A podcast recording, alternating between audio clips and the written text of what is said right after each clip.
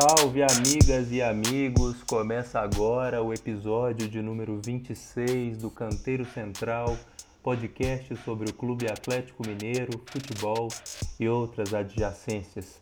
Eu sou Gustavo Falabella Rocha e mais uma vez tenho o prazer de receber os meus amigos Leandro Silveira e Rodrigo Freitas.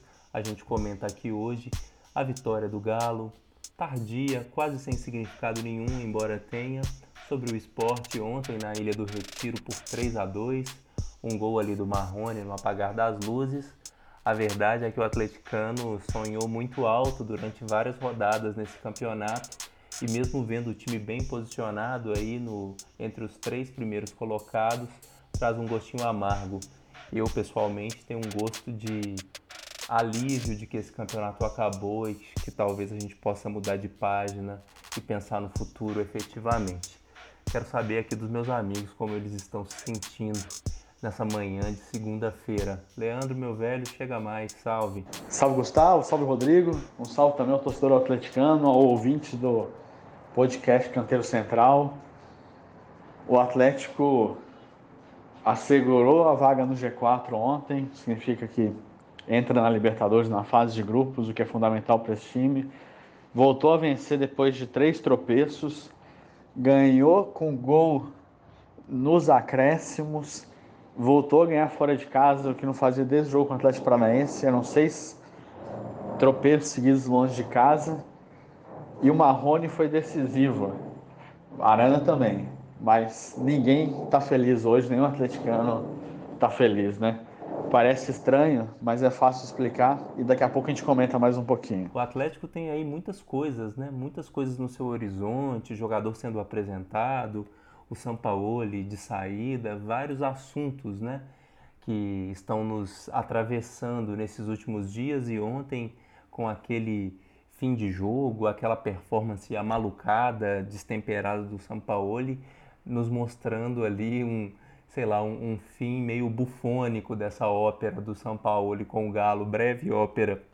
O que, que você tem para dizer para a gente aí no seu salve inicial? Chega mais, abraço. Saudações alvinegras, Gustavo, Leandro e ouvintes do nosso podcast Canteiro Central. É, aliviado, né, com essa protocolar vitória sobre o esporte, atordoado pelo turbilhão de informações e boatos que circundam o Galo, triste pelo resultado que se desenha para esse Brasileirão, ansioso com Nacho, futuras contratações de defensores e, pelo que parece, de treinador. Então, assim, são muitos os assuntos que a gente poderia é, abordar nesse, nesse episódio de hoje. E a minha chave de, de análise aqui hoje, para entender um pouco o Galo, é mudança, a palavra mudança, né? E sempre atento à possibilidade de que de acontecer o, o que sugere o, o, príncipe de Falconeri, né, do romance O Leopardo, né, de que ele fala, né, tudo deve mudar para que tudo fique como está.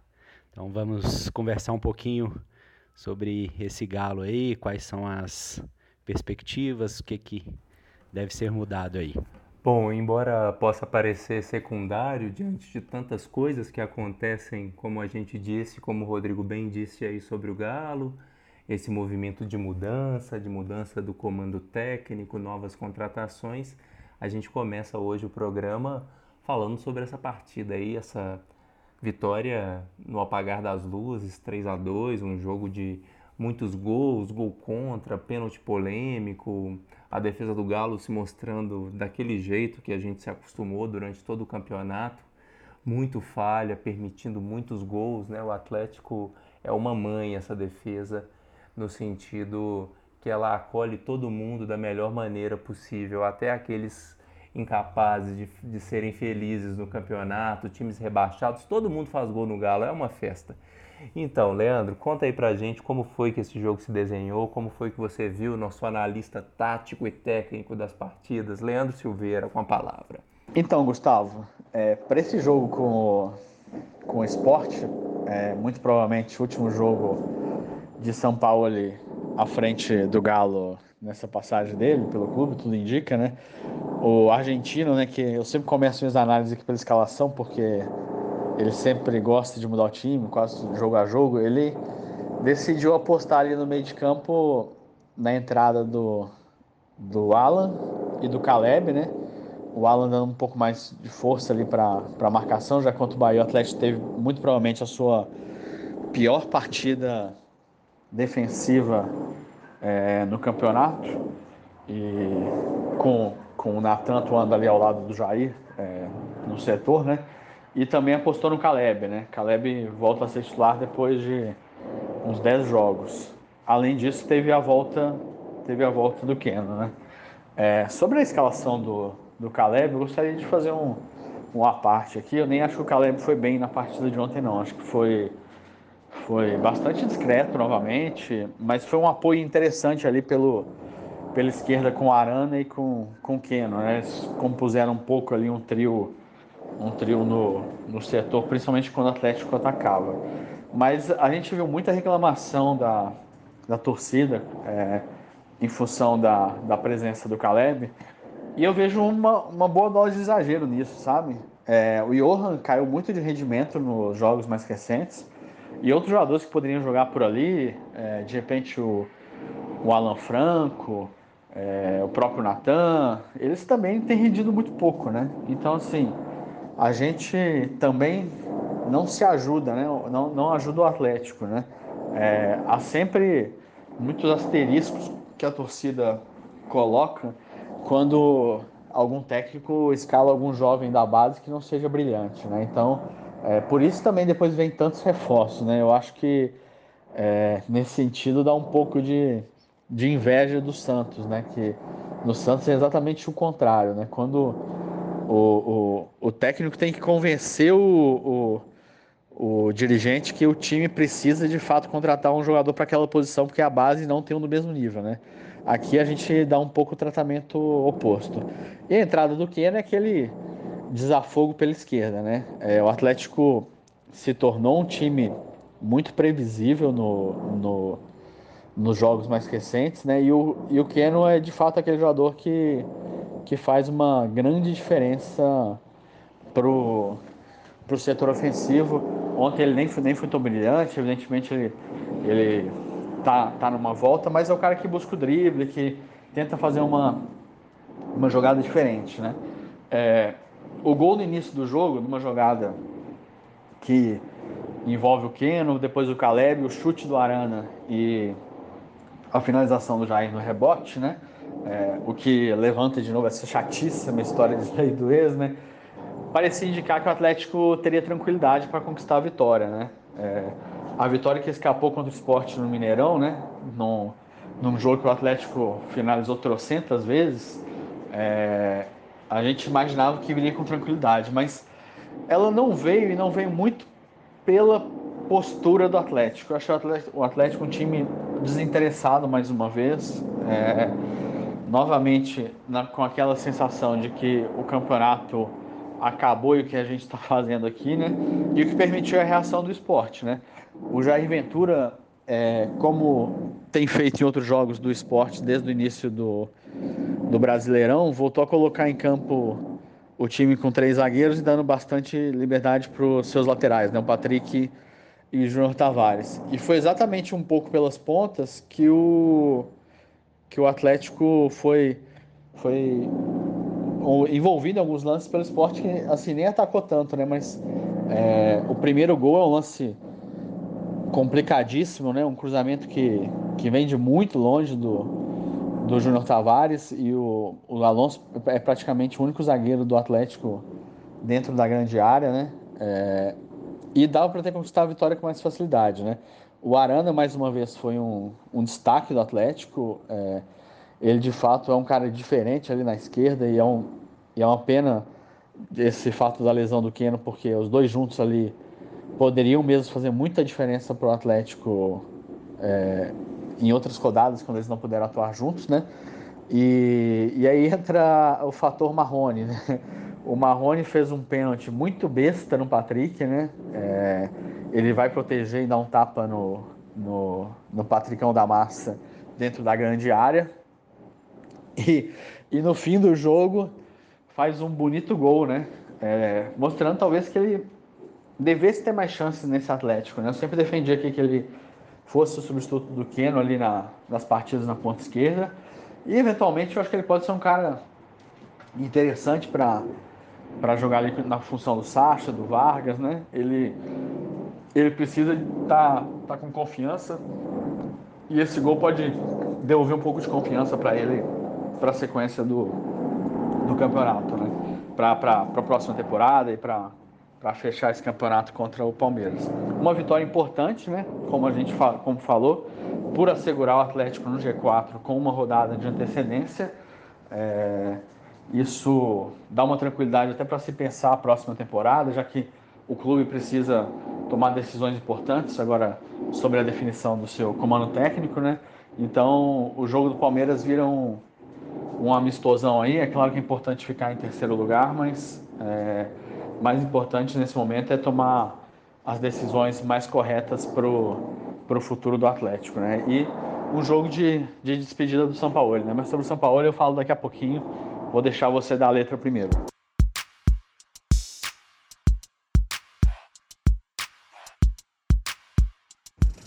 Bom, depois dessa análise do jogo, que tem sim o seu valor, o jogo, porque é importante nesse caminhar para garantir-se entre os quatro primeiros colocados, mas na certa, por tudo que ocorreu durante o campeonato, o atleticano queria chegar aí às duas últimas rodadas com planos mais auspiciosos, né?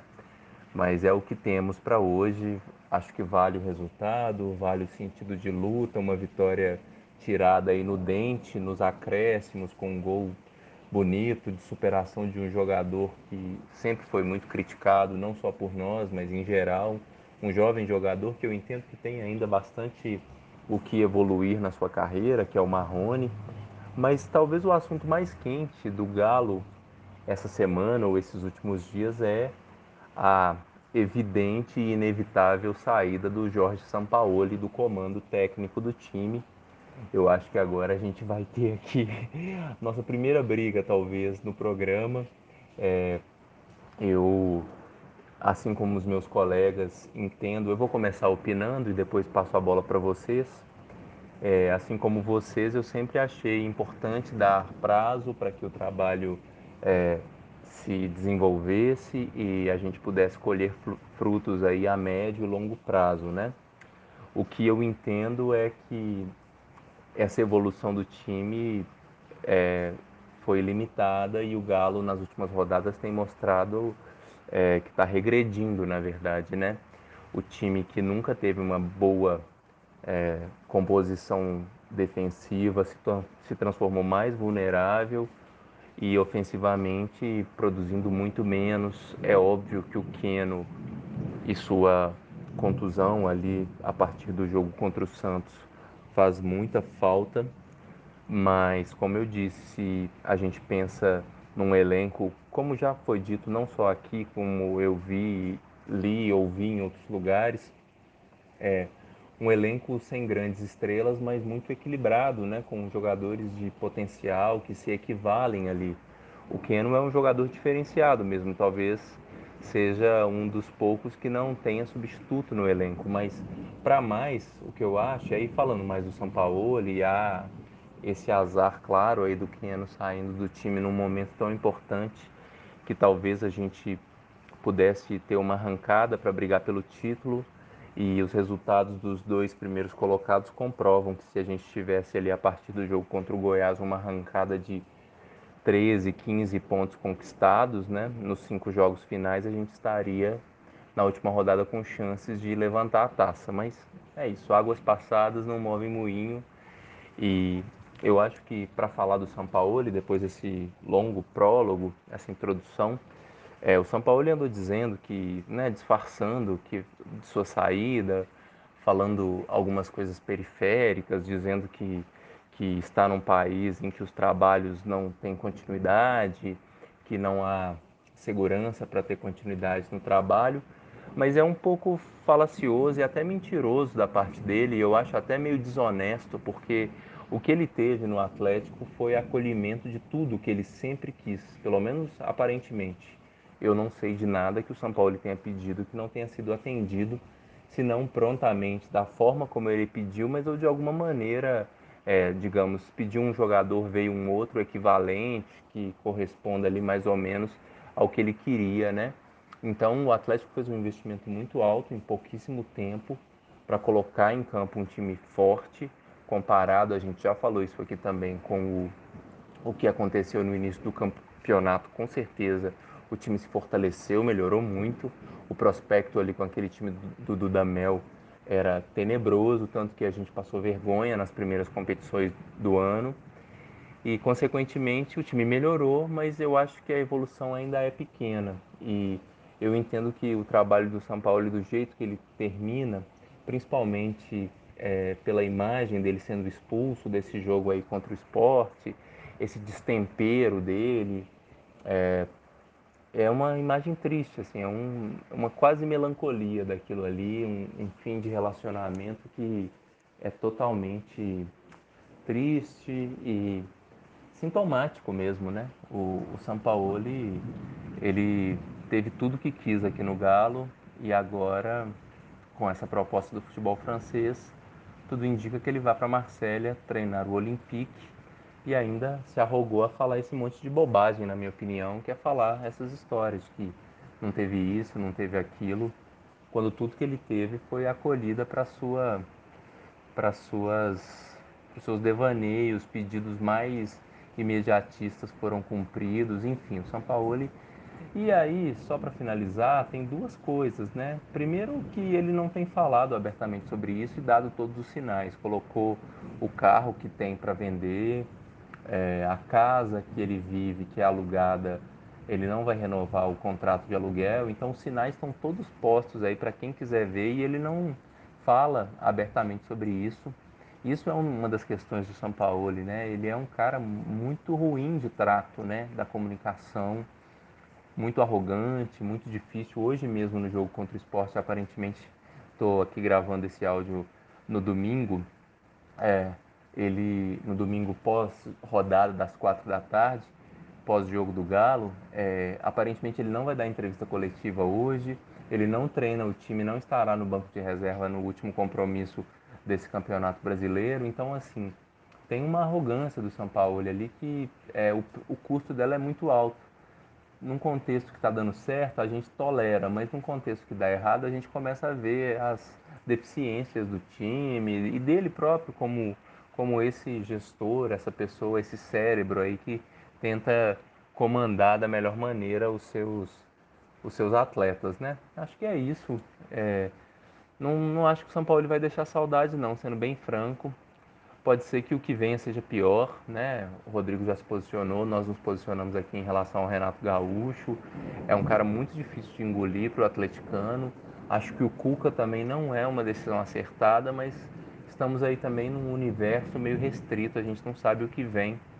E a gente também, como já disse o Leandro aqui, precisa ter um projeto que, é, que conte com o treinador, mas que seja um projeto que, que é, resista, sobreviva à ausência ou à saída de um técnico. Né? Então, quem será que vem? É uma pergunta que vai fazer toda a diferença para saber qual é a continuidade desse trabalho. É isso, meus amigos. Agora a bola é com vocês. Leandro e Rodrigo, quem quiser assume. Vamos discordar na paz aí. A gente não precisa de brigar pelo Sampaoli.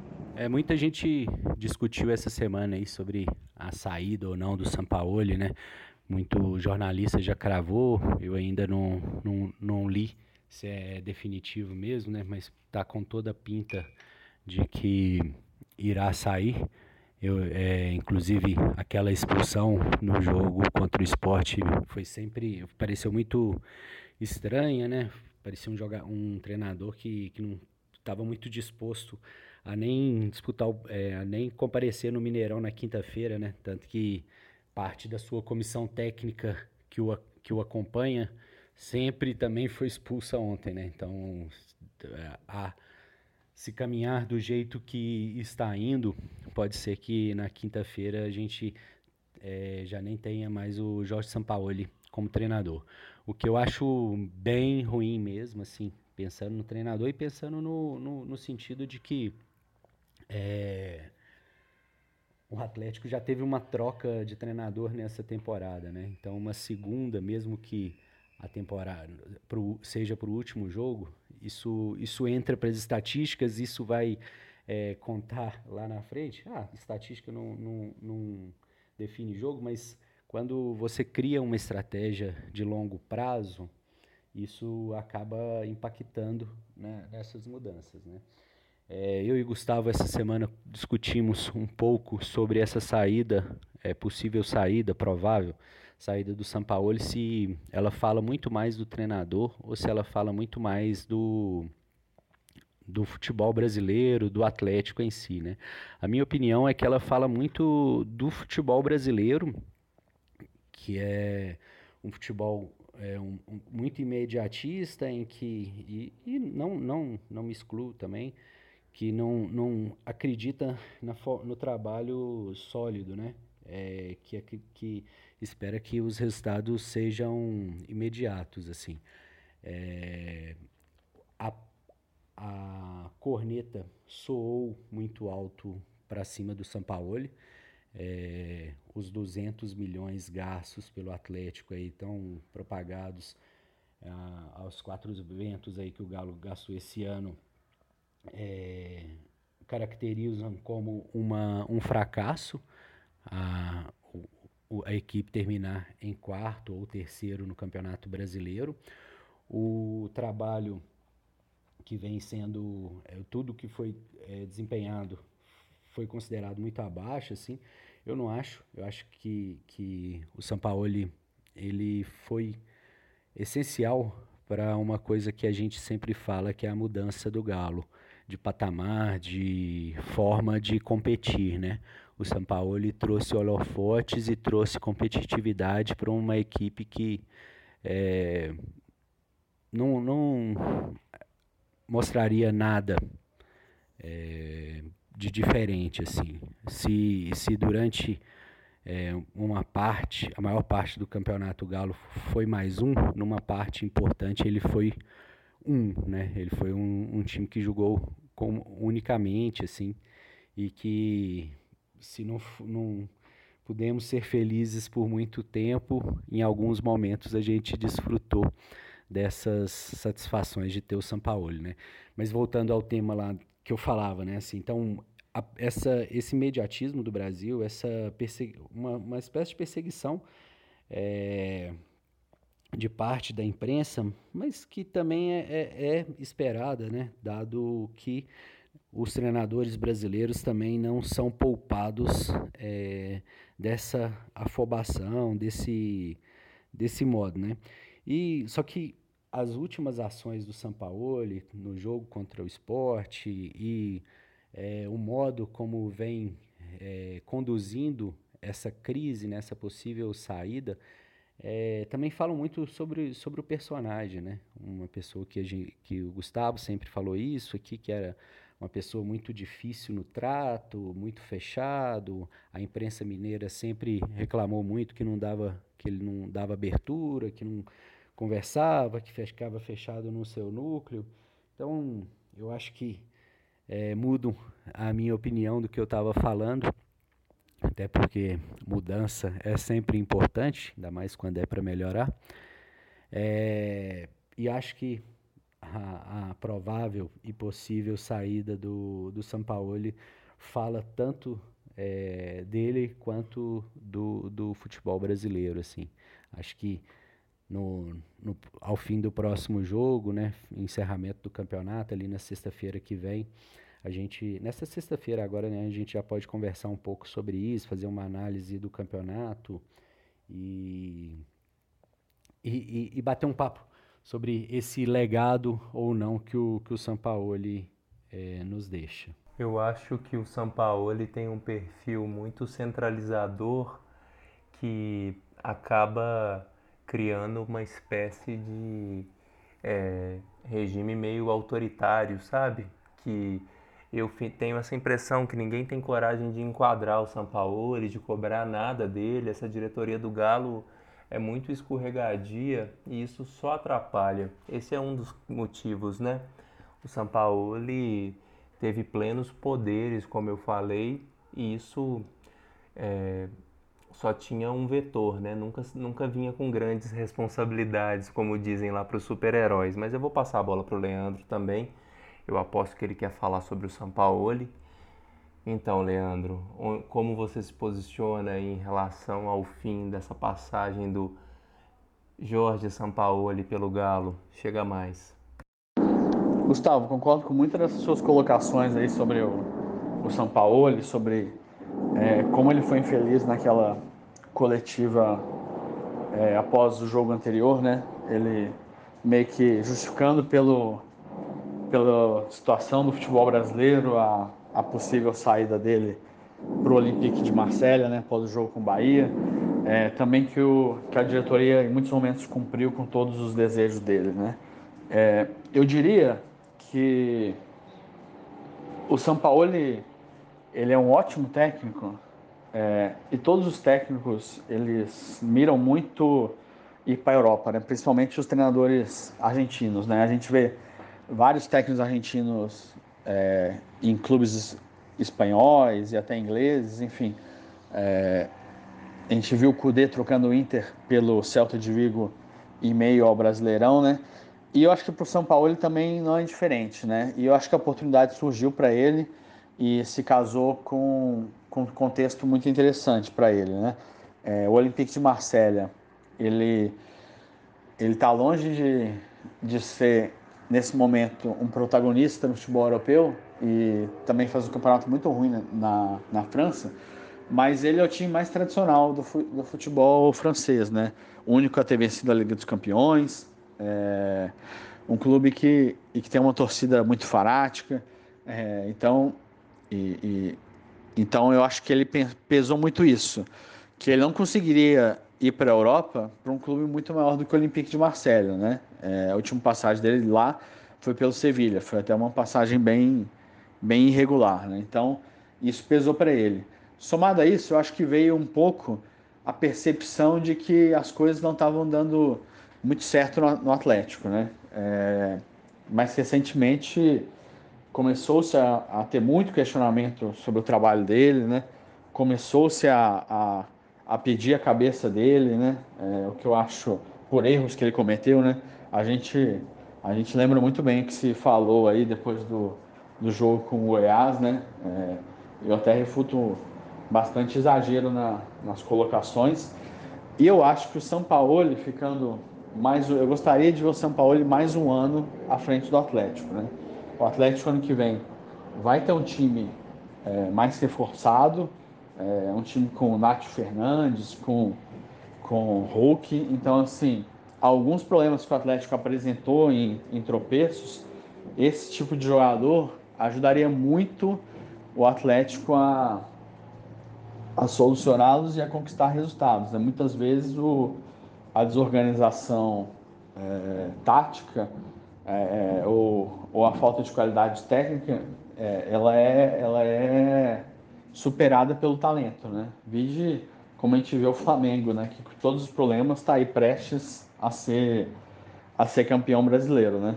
É, então, assim, a sequência de um trabalho, na minha visão, seria importante para isso, né? Um técnico que já estava com o trabalho iniciado, que tinha problemas, claro, o Atlético se tornou um, um, um, time previsível e com muitos problemas defensivos é, mais recentemente, mas que seriam poderiam ser corrigidos, né? E a gente não vai ver esse processo de, de correção desses problemas acontecendo. A gente vai ver um novo trabalho sendo iniciado. É, agora, se o São Paulo também é, se decidiu a, a, sair, eu acho que a gente não tem muito o que fazer, né? É, a gente não sabe exatamente quando o ouvinte vai vai estar tá acompanhando esse podcast, mas muito provavelmente, né, a gente está gravando na manhã de segunda-feira, muito provavelmente ontem foi é, o último dia do, do Sampoli à frente do, do Atlético, né?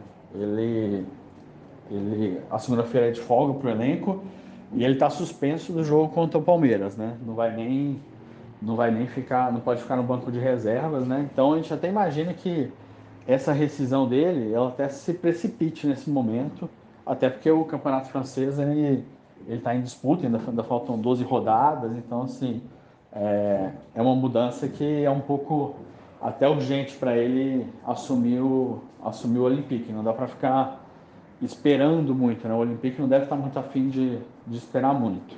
É, eu lamento o fim da era Jorge Sampaoli, até porque sob o, o comando dele, a gente viveu talvez o, alguns dos grandes momentos da história recente do Atlético, não digo em termos de resultados, mas digo em termos de, de nível de, de atuação, né? Um Atlético que havia feito um campeonato brasileiro ridículo, né? E, e tinha feito um começo de temporada sob o comando de Rafael Dudamel ainda pior, né? E o Atlético, com os reforços que o São Paulo pediu e com os nomes que já tinham chegado antes, né? Por exemplo, o Arana e o Alan, né? Chegaram antes dele acho que fechou em 19 reforços na, na temporada, é, foi um time empolgante no, no início do seu trabalho e no início do, do campeonato. Né?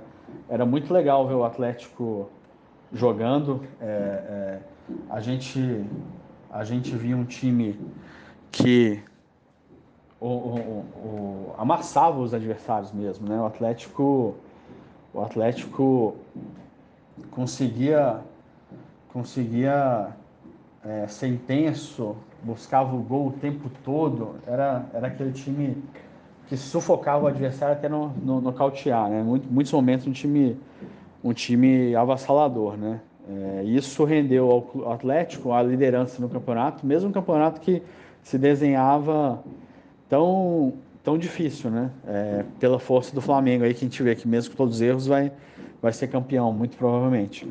Mas aos poucos o Atlético foi perdendo, perdendo força, né? É, o time, o time oscilou, é, não conseguia mais agredir o adversário da mesma forma. Acho que os adversários entenderam o Atlético do São Paulo e aí o, o time não soube se reinventar, né?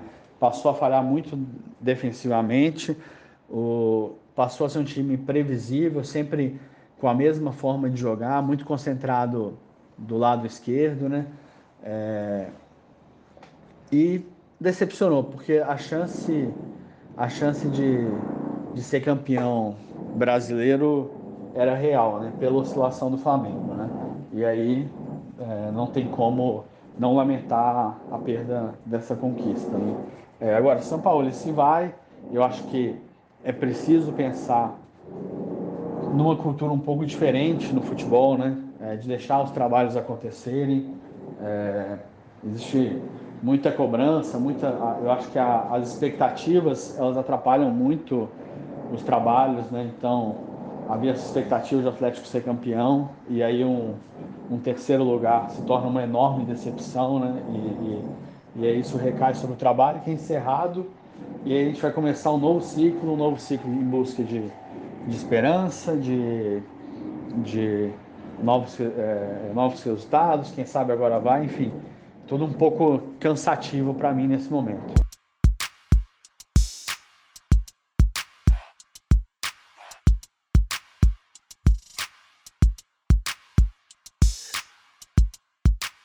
Sobre os nomes que estão sendo aventados aí, é, eu particularmente tenho uma, uma posição de que é, não gosto muito de ficar comentando sobre, sobre é, esse, essas informações, até porque não, não as atém. Né? Sei que a maioria são de jornalistas muito sérios, né? mas é, sobre o Renato Gaúcho, por exemplo, falando disso, já que o, o, eu não comentei sobre ele no, no programa anterior, ao mesmo tempo que foi dito que o Atlético tinha interesse nele, é, foi, se foi dito que ele estava cobrando reforços para o Grêmio, né, para seguir à frente do Grêmio.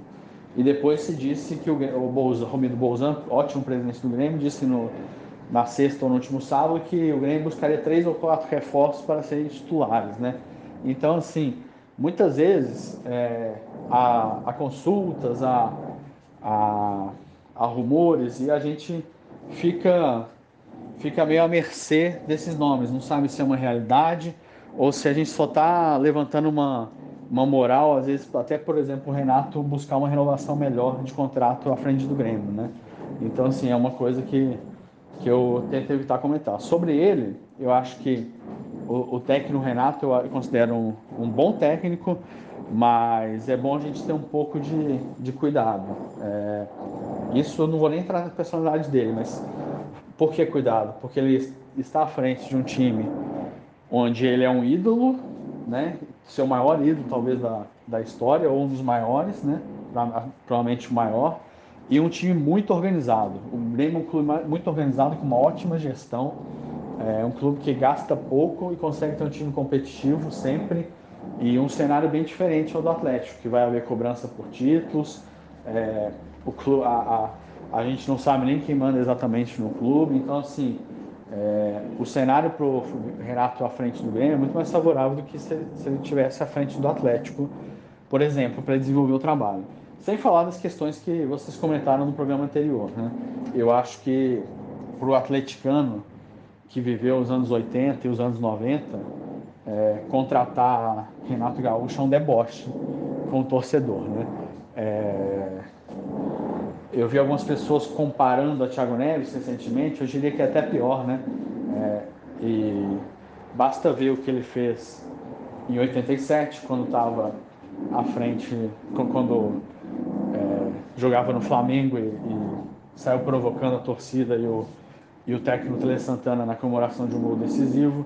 É, basta ver a postura que ele tinha quando ele jogava pelo Cruzeiro no início dos anos 90 Basta ver a postura que ele teve em 94 na Selegalo. É, basta ver os comentários irônicos dele após o rebaixamento do Atlético no Brasileirão de 2005, quando ele era técnico do Vasco da Gama, time que empatou com o Atlético em 0 a 0 e combinou no rebaixamento, né? É, e basta ver também a postura dele nas, nas entrevistas é, coletivas e na sua postura no Grêmio, atacando a imprensa, com comportamento é, que lembra muito o do presidente da República. É, então, assim, não vou negar que ele seja um bom técnico, mas bom técnico tem vários aí no, no mercado, né? É, a gente não pode só escolher as pessoas pela competência, né? Pessoas que estão ao nosso lado, ou no nosso time, né? Ou no nosso trabalho, né? A gente precisa também de, de pessoas que, que... Um pouco sobre índole, né? Que a gente gostaria de falar. Sobre o Cuca, eu acho que o Cuca ele fez um trabalho impressionante agora no Santos, é, de fechar um elenco, de se unir ao, ao, ao, grupo e de trazer uma motivação com alguns objetivos que ele conseguiu traçar no Santos. Né? Então, assim, ele conseguiu, num clube caótico, levar a final da Copa Libertadores e, e, e acho que errou na, na final na escalação do Santos é, e conseguiu levá-lo para a próxima Libertadores. Né? Mas o Cuca, é, às vezes, em algum momento, ele parece que não gosta muito de, de tranquilidade, né? E eu acho que taticamente ele é um técnico que, que ficou muito paralisado, assim, é, nos seus trabalhos mais recentes, né? Vamos ver o que vem, porque a gente não sabe exatamente o que, o que vai se fechar. E aí depois fechando o, o próximo o próximo técnico do, do Atlético, eu, eu, comento, eu comento mais aqui é, sobre o que vem pela frente no Atlético da temporada de 2021. Mas de qualquer forma é uma pena, né? A gente, eu acho que é uma pena a gente a saída de um grande técnico como o São Paulo, mas também não dá para lamentar tanto se, se também ele quis sair, né? Eu acho que eu acho que é um pouco isso.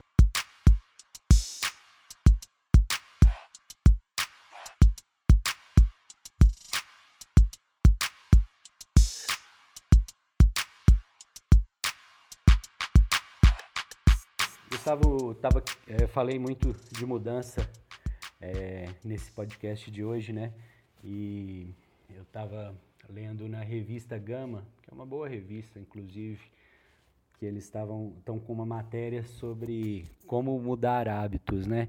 E aí eles se baseiam no, no livro do Charles Duhigg, é, O Poder do Hábito, né? E aí o Charles Duhigg, ele elencou alguns, alguns tópicos, né?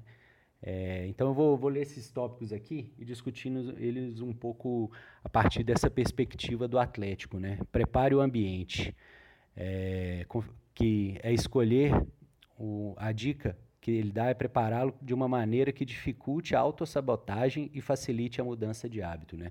Então, a, a, esse preparar o ambiente, o Atlético vem fazendo há algum tempo, supostamente, né, que é tendo um, uma diretoria mais profissionalizada, tendo uma é, contas mais abertas, os processos mais transparentes. Então, nesse sentido, parece que o Atlético preparou um, um, o ambiente razoavelmente bem, contudo, esse é, ambiente que é em que quatro pessoas por trás dão as dicas, não sei se se prospera, né? Então o Atlético tem que ficar muito atento a isso. Comece devagar.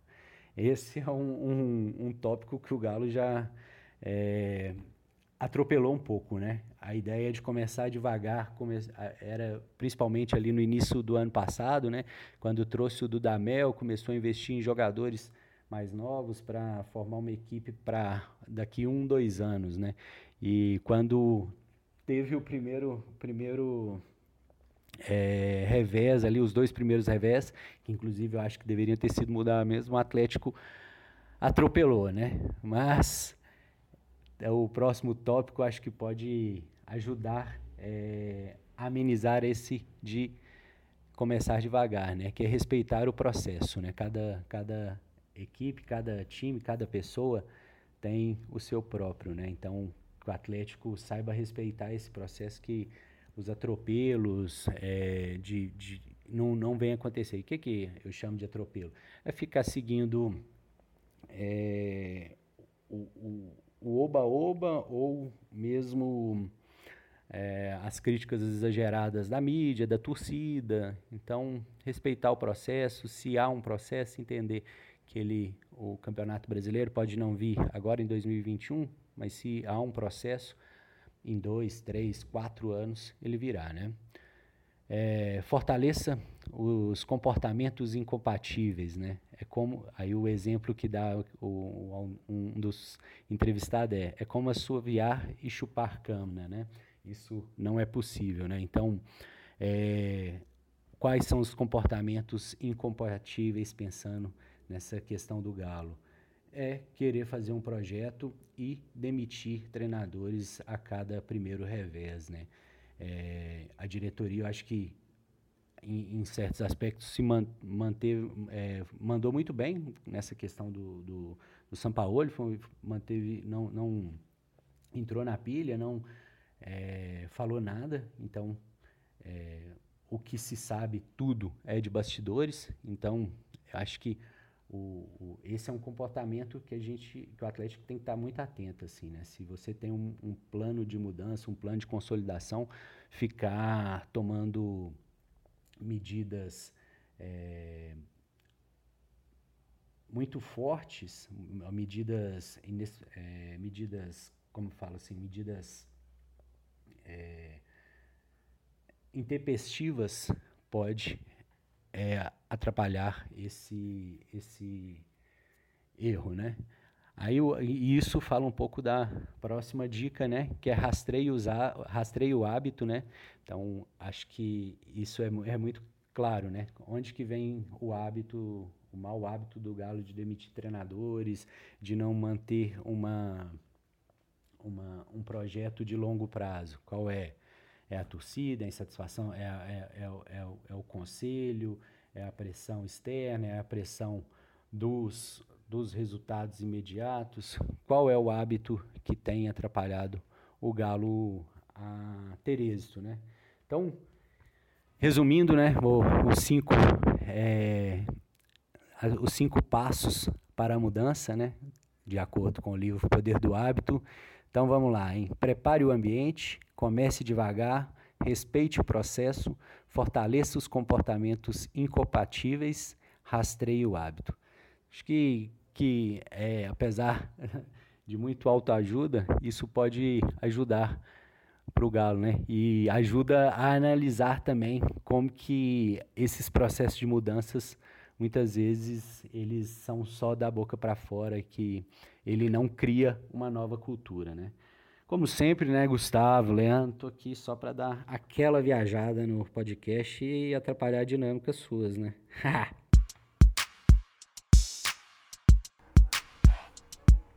Bagunçando sim a pauta, Rodrigo. Parabéns. Entre a literatura e a autoajuda aí para os nossos ouvintes, né? Que beleza. Bom, meus amigos, voltando aí é, aos assuntos que atravessam o Galo, essa semana a gente teve a triste notícia aí da partida da dona Miguelina, mãe do Ronaldinho Gaúcho, e a gente tem um episódio super emblemático com essa personagem ali quando em 2012 a mãe do Ronaldinho acometida por uma doença, a torcida fez um, um cartaz, um, um, painel bonito com a imagem dela, com palavras de apoio à família, e foi um momento super emocionante. Depois o, Ronaldinho ficou muito tocado e eu acho que ali de vez ele foi conquistado pelo preto e branco, pela torcida, e essa semana, infelizmente, Dona Miguelina partiu desse mundo, virou estrela, que a família tenha conforto e que dias melhores venham. Essa pandemia que vai, né? A dona Miguelina já não tinha uma saúde muito forte, mas essa pandemia que também vai escancarando é, a fragilidade de muitas outras doenças, acelerando processos e fazendo com que as pessoas não consigam nem se despedir de uma maneira digna, muitas vezes, dos seus queridos parentes, amigos, enfim. Leandro, Quer comentar, meu velho? Chega mais. É, Gustavo, esse fim de semana a gente teve, teve uma notícia muito triste, né? E que também deu saudades de um tempo que a gente vivia nas arquibancadas, é, nesse caso especificamente do Independência, né?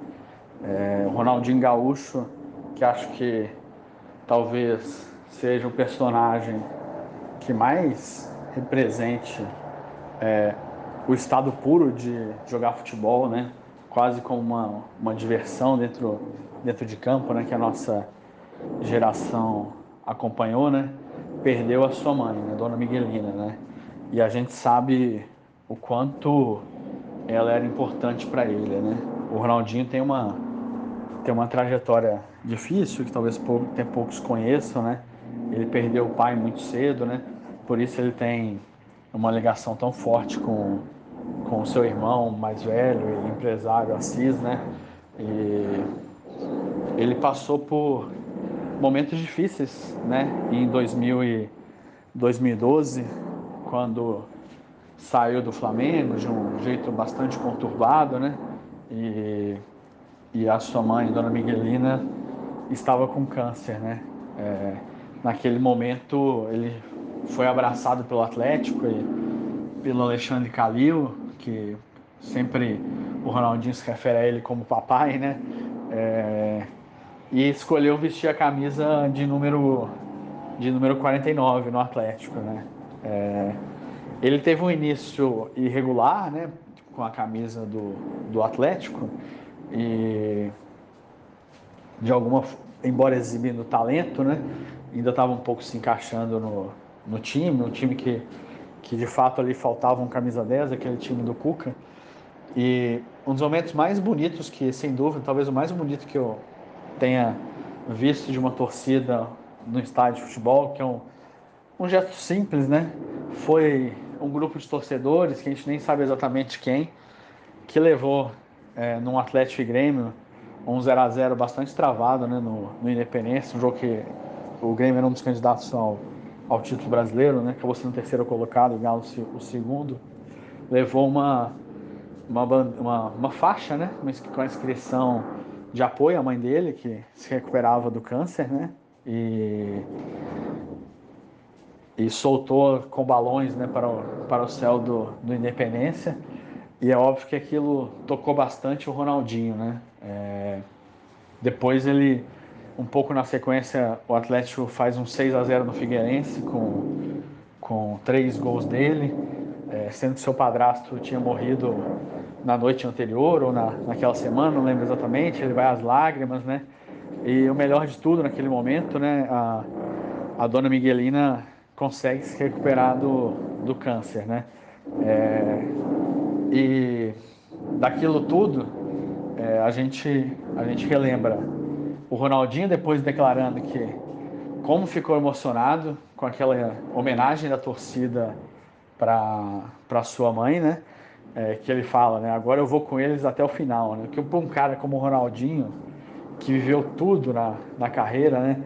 É muito representativo, né? E, e que talvez de fato tenha feito bastante, bastante diferença é, para ele ter tanta disposição e não se perder mesmo é, no, com, no Atlético e manter a sua busca por objetivos até o fim. Né? Ele foi muito feliz na conquista da Libertadores, assim como no vice-campeonato é, brasileiro e conseguiu se recuperar a tempo de disputar o Mundial de Clubes. Enfim, é uma história muito bonita, né? Essa construída por ele com, com, com a camisa do com a camisa do Atlético.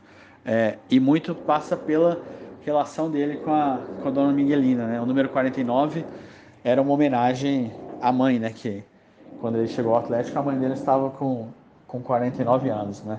Com, e a gente brinca ali, né? O Galucho, né? Que era um outro Ronaldinho, aquele do Atlético. Talvez um Ronaldinho de momento, momento único na carreira dele, né? É, eu estou fazendo todo esse preâmbulo aqui, primeiro para lamentar essa perda para o Ronaldinho. É, não é não é fácil, né? É, eu ainda não passei por isso, mas todos nós, infelizmente, vamos passar por uma perda tão grande quanto essa, né? E também para falar um pouco assim, né? É, da beleza dos gestos pequenos de, de carinho, de, de acolher o outro, de, de apoio, né? Eles podem fazer muita diferença na, na, na nossa vida e na, na vida da, das pessoas. E deu muita saudade de ver aquele Independência lotado, vibrando, né? É, vendo. Eu, eu, eu estava nesse 0x0 com o Grêmio, que houve essa homenagem, mas quando o Ronaldinho volta com a sua mãe no Dia das Mães de, 2000 e, de 2013, é, eu não estava, eu estava em São Paulo, né? Vi o jogo num bar aqui. E a torcida saudando a mãe dele, ele fazendo questão de levá-la até até ali onde se concentrava a loucura e onde se colocou aquela faixa e a torcida gritando Miguelina é, é uma coisa maravilhosa, né? E dessas coisas que, dessa união de, de amor, de carinho, que em alguns momentos falta, né? E como faz falta a arquibancada também, né?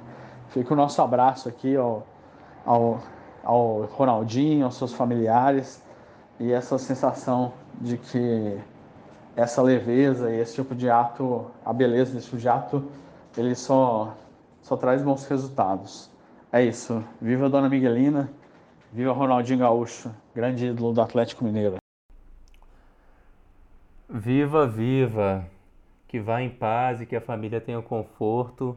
Fazemos aí as nossas palavras, as palavras do Leandro. Rodrigo, então, meu velho, vamos encerrando aqui o programa. Deixa aí o seu, o seu até logo. Na sexta-feira a gente encerra essa primeira temporada do Canteiro Central, fazendo esse balanço aí que você solicitou. Vai ser um programa de umas seis horas, eu imagino. Haja paciência aí para o ouvinte, para quem edita esse programa. Essa pessoa vai direto para o céu. Valeu, meu velho. Um abraço. Um abraço, Leandro. Um abraço, Gustavo. Espero que o próximo a gente possa fazer presencialmente. Estou com saudade de conversar e gravar ao vivo com vocês, para poder discordar, para poder irritá-los, para poder falar abobrinha na orelha de vocês, né? Vocês sei que vocês estão preferindo gravar por mensagem, que aí eu não atrapalho no, no conteúdo de vocês. Tô ligado, hein? Então, Gustavo, por fim, queria deixar aqui um, uma indicação, uma música que eu gosto por demais, que é a música Changes, que é mudanças. E esse inglês, hein? Hein? Hein? Changes mudanças do David Bowie, né? Então tem um, um trecho aqui, só que eu vou ler em português, né? E você lê pra gente aí o trecho em inglês, Gustavo. Mudanças. Só tenho que ser um homem diferente. O tempo pode mudar. O tempo pode me mudar, mas eu não posso enganar o tempo. Então é isso. É, o tempo pode nos mudar, a gente não pode enganar o tempo. Então, abre o olho, Galo, e até sexta-feira. Um abraço, queridão! Eita, Rodrigo, tô percebendo que a sua animação e criatividade é inversamente proporcional à animação com o Galo. Eu espero que a gente encontre uma mudança, changes, para que essas duas coisas andem lado a lado. Meu Deus do céu, é muita informação. Eu não vou fazer a tradução não, porque eu ainda não sou pago para isso aqui para fazer tradução simultânea desse programa não. Leandro, chega mais, vamos nos despedindo aí do nosso ouvinte. Valeu, meu velho, um abraço. É isso, Gustavo. Eu só queria, tô sendo bastante prolixo hoje, eu não queria me despedir, é, lamentando mais um rebaixamento do Vasco que vai, que vai se confirmar na quinta-feira, mas ontem foi o, foi o dia praticamente definitivo desse rebaixamento. Né?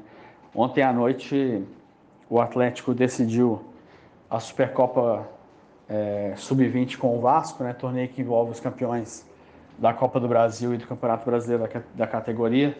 Acabou é, chegou a estar perdendo por 2 a 0 ao fim do primeiro tempo, marcou dois gols no segundo tempo, e perdeu nos pênaltis, né?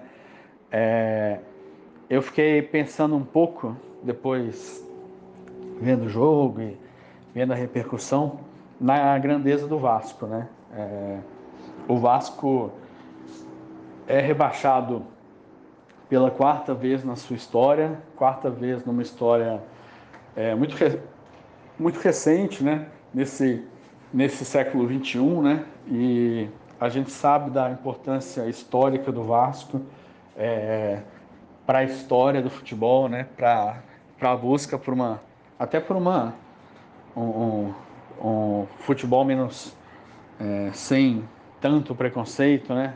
É, o Vasco foi um dos primeiros clubes a, a aceitar jogadores negros. É, o Vasco construiu São Januário. É, o Vasco é muito importante em grandes times da grandes seleções brasileiras, como a de 50. O Vasco, é, em vários momentos, teve do lado certo da história. Talvez seja um dos clubes mais importantes, é, pensando no futebol não só como como esporte, mas como cultura e também como como ação social e política, né? Talvez o Vasco e o Corinthians sejam os dois clubes brasileiros que mais têm tem essa ligação, né? Então a gente lamenta muito mais um rebaixamento do Vasco, um momento que o futebol está é, tá passando por transformações, as receitas, os grandes já não são tão protegidos quando caem para a Série B, como, como era de outrora, né? como a gente viu com o Cruzeiro esse ano. A gente torce para o Vasco voltar, voltar grande de novo e não passar novamente por isso. Né? Talvez passe, inclusive, pela base dessa reconstrução do Vasco. Né?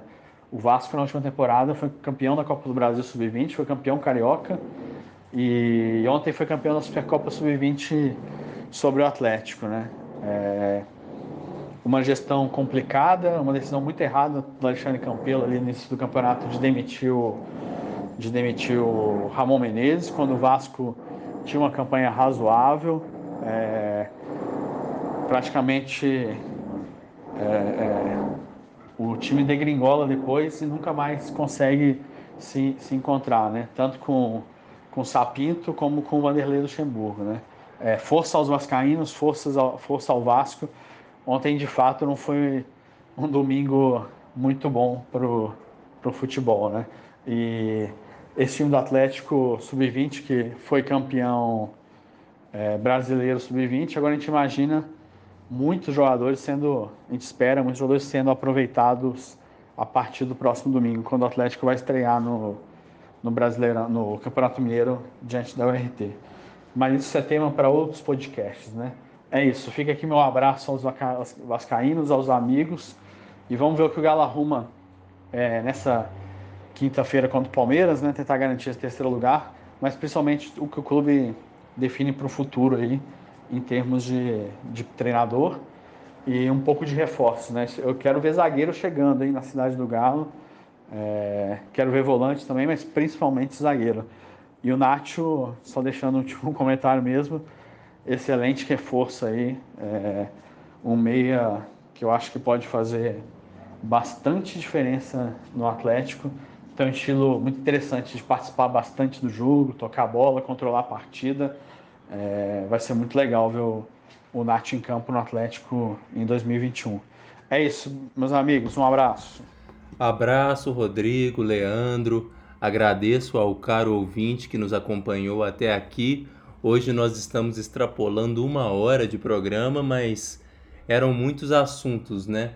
Na realidade, a gente ficou ali na periferia do jogo, que na, na real vale essa é, consolidação no G4 é, para a fase direta de grupos da Libertadores, o que evita que o time passe por aqueles apertos e riscos de passar uma grande vergonha ao ser eliminado nas fases preliminares.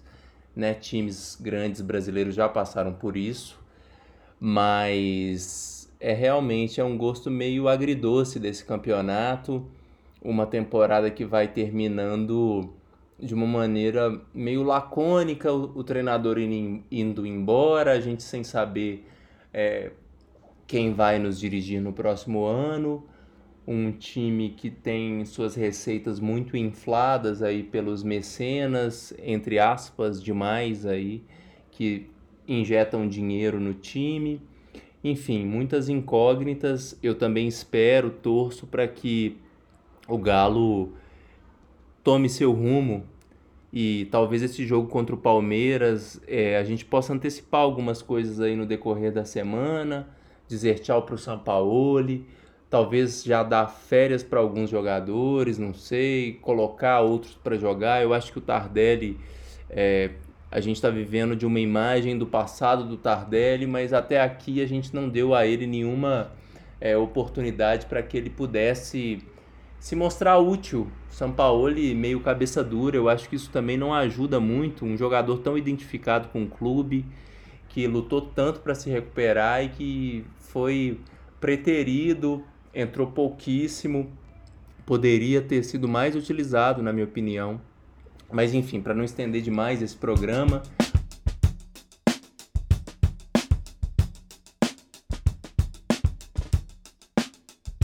Um último recado para você que nos acompanhou até aqui. O Canteiro Central, ele é produzido por nós três, Gustavo, Leandro e Rodrigo. Nós estamos aqui sempre que o Galo joga, no dia seguinte, geralmente. E nós estamos também no Twitter com centralcanteiro e temos um e-mail, canteirocentral.gmail.com. Além disso, você encontra nosso programa em todos os feeds, em todos os tocadores de podcast. Então vai lá, assina o Canteiro Central para receber as notificações toda vez que a gente tiver programas novos e a gente pede na humildade, no amor e na camaradagem que vocês ajudem esse podcast a chegar a mais gente, compartilhe aí nos grupos de amigos, atleticanos, né? O Zap, o Telegram, todos os grupos aí, pessoas que possam gostar, gostar ou não do nosso programa, interaja com a gente aí por esses canais que eu citei. É sempre muito bom saber o que as pessoas estão pensando e como que elas estão recebendo o nosso podcast, certo? Eu vou ficando por aqui. Um prazer falar com vocês. Muito obrigado pela audiência. E na sexta-feira nós voltamos para encerrar essa temporada. O Galo encerra o Campeonato Brasileiro contra o Palmeiras. A gente espera que seja um ponto final é, otimista para uma nova temporada. Um abraço.